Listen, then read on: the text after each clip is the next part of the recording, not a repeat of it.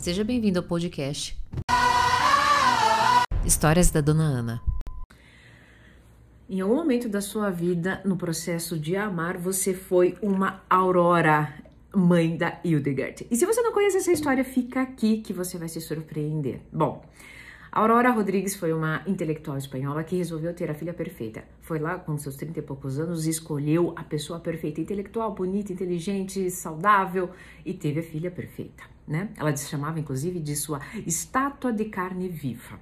Aos dois anos, essa pequena Hildegard sua filha já sabia ler três anos já sabia escrever. Com 14 anos, né, ela já estava se formando e querendo entrar é, é, em direito. Fez direito aos 18 anos, já era formada e já ia entrar em mais duas faculdades, medicina e filosofia e letras. Bom, um gênio.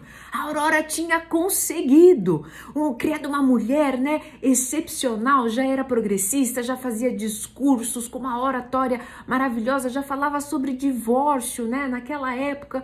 Meu Deus! A Aurora conseguiu cumprir a sua grande missão. Hildegard tinha se transformado na grande mulher perfeita que ela tinha é, um dia idealizado. Eis que um dia de manhã, a Aurora acorda, diz para sua empregada: vai passear com os cachorros vai lá, pega uma arma e mata sua filha aos 18 anos com três tiros no rosto e um tiro no peito.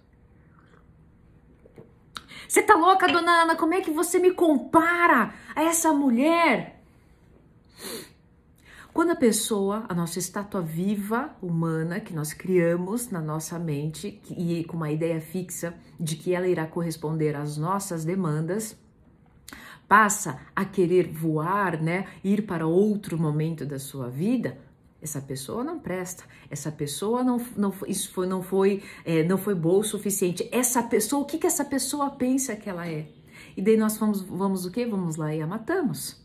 Tudo aquilo que ela fez de bom em algum momento, inclusive, morre. Para! Agora preste muito bem atenção. Por que, que eu precisei chocar você com esse vídeo? Fica aqui até o final.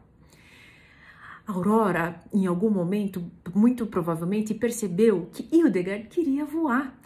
Hildegard tinha esse discurso todo de emancipação, de mulher livre, divórcio, e ela pode fazer aborto, mas em todo o congresso a mãe tinha que estar junto. E existem boatos de que muitos artigos foi a própria mãe que fez, para não sair da linha do seu grande propósito da perfeição.